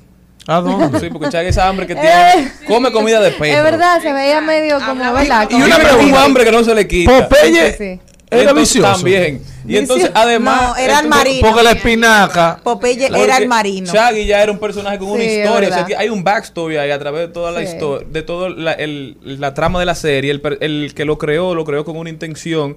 Pero tiene una narrativa. Si tú me dices a mí Claro. lo de la sirenita, bueno, la sirenita negra no existe en sirena, líder. No pelees por eso. Pero Shaggy sí está basado en una persona que es de un sitio de Estados Unidos, de una familia, tiene Ah, hermanos. mira, no sabía. ya había una historia alrededor de Shaggy. Mira. Entonces tú ahora cambiar el personaje tan drásticamente, quizá no está dirigido a la misma generación. Porque Sí. yo esta película nueva, aunque Shaggy fuera ruso, no la iba a ver No a tampoco. ver, O sea, eso ya a mí no me sí. interesa ver Scooby-Doo. Sí, Pero- yo creo que definitivamente eso tiene mucho que ver. Igual que la sirenita, o sea, realmente ya es, nosotros no somos ese público. Está bien, meta. pero ¿por qué no crear un nuevo concepto y permitirnos a nosotros mostrarle a nuestros hijos la misma de otra sirenita forma, ¿verdad? que nosotros vimos? Como el personaje nuevo, No, pero ¿y claro, como qué? la serie nueva do- que hay una dominicana que baila dembow, que o sea, es un personaje totalmente nuevo. y Claro, que se atrevan a crear. Claro, yo estoy de acuerdo con eso. Eh, y no sé si ustedes son fans de The Boys. ¿Ustedes ven? The Claro. Boys? The The Boys. Boys, Bueno, pues sí. eso es una. eh, vamos a tener una nueva temporada. Aquí. Eh, aquí no. The Boys, no The, The Boys. Boys. No. The, The Bo- no, Boys es no una The serie de. Amazon Prime. Ah, Es ok. cierto. De unos superhéroes que son Ya, todos menos superhéroes. Representan el lado oscuro, digamos, ¿verdad? De Ajá. lo que es eh, celebridad, tener la fama. Y entonces son un grupo vigilante que se llaman The Boys. Entonces, en esta nueva temporada, cuarta, eh, ya enseñaron eh, imágenes de unos nuevos personajes que son dos mujeres, que es eh, se llama Super Firecracker o Petardo y Sister Sage, que es Sage significa sabia o salvia. Entonces yo creo que hay como un juego de palabras ahí. Eh, y ya hicieron el debut de las primeras imágenes que de, de ellas, o sea que hay que ver qué traen con ellas estos nuevos personajes. Pero y hay una queja también, ahora volviendo un poquito a HBO con Casa del Dragón. Dicen Sí, que la grabaron muy, oscura, que no se ve la serie. Igual que Game of Thrones que también pasó. Dicen que es una Que- decisión creativa porque incluso se grabaron de día. Una dirección creativa que nadie vea lo que Nadie está vea. pasando. No, honestamente yo lo sentí oscuro también. Y mira, yo a mí me encanta cuando hay poca iluminación y demás, Mm. soy soy fan. Pero de verdad que fue de que yo no veo. Yo pensaba que era un problema mío. Yo decía de que, pero ¿y qué? Yo, y me limpiaba los ojos. Y yo decía, y entonces mi esposo me dice, no, pero vean, acá esto no se está viendo. ¿Y qué? Y era en una cueva que estaban grabando. No, porque incluso grabaron de día. Fue una decisión creativa de bajarle Para- eh, para- eh, como el brillo. Por no sé. la época, para hacerlo más realista, pero es tan realista que no se ve. No se ve, sí, definitivamente eso es como algo que van a tener que, que evaluar. Eh, yo le traje una dinámica. Ay, ay, ay. Sí, tenía mucho sin Sí, traer sí, sí, sí, dinámica. sí, sí. Vamos. Entonces, hablamos mucho de las películas que son filmadas aquí en República Dominicana, ¿verdad? Y que nosotros apoyamos que Ajá. eso suceda. Eh, no abre puerta tanto a nivel, ¿verdad? Artístico como hasta de turismo. Ujú. Pues entonces yo quería hablar un poquito de examinarlo usted, a ver si ustedes saben cuáles son las películas que se han grabado aquí. Ok, ok. Simplemente me tienen que decir falso o verdadero. Ok, ok. Vamos a ver, que yo sé. La primera, un clásico. Apo- Apocalipsis Now, or Apocalypse Now o Apocalipsis Ahora. Falso. Falso. Falso. Falso. Ok, muy bien, se saben esa. Habían rumores de que sí se había eh, grabado aquí, incluso. Lo que pasa es que no sabemos tanto para haber escuchado los rumores. Exacto, no estaban tan al tanto de los rumores. Pero sí habían rumores de que se había grabado aquí. Incluso se le preguntó directamente al director, a Francis Ford Coppola, para ver si se había grabado. Y él dijo, no, en verdad no, no se grabó aquí. Entonces, eh, El Padrino 2. Sí, Sí, claro. verdadero. Ahí en el embajador. Muy bien, pues entonces Hay una ustedes foto están muy incluso al en el tanto. hotel. Sí. Yo no lo sabía, así que voy a darle RT Lo a que era en Cuba se grabó aquí. Exactamente. Eh, precisamente Francis Ford Coppola que dijo que no eh, de Apocalypse Now, pero él dijo, pero sí mi segunda película del pra- Padrino, sí fue, grabamos en el, el Embajador, el Teatro Agua y Lu- eh, Agua y Luz, Club Náutico de Santo Domingo, la Biblioteca Nacional, Ah, ¿no? el Palacio Nacional, Calle Hostos, Avenida Mella, o sea, ellos dieron un recorrido Sí, por Gasco, faltó la- la, el- zona, la Duarte. sí, no, en la Avenida Duarte también, ¿También? grabaron, sí, en el Hospital Bueno, Padre la Villini. celebración del 31 de diciembre, cuando ya tienen que salir del país porque Fulgencio Batista es derrocado, es ahí en la Hostos. Exactamente. O sea que tú estás muy. Es que la mi saga favorita. Pues entonces, ¿y si le digo Miami Vice de Michael, Michael Mann? ¿Ah? Con Jamie Foxx y Colin Farrell. Falso. No. Sí. Falso. Sí, Falso. sí, sí. Verdadero y verdadero. Y es verdadero. Ah, sí. Verdadero. Ellos grabaron en, pero, eh, o sea, grabaron en barrios de aquí, pero estaban simulando Haití. Eh, Ok, y ah, sí. sabemos que Michael sí.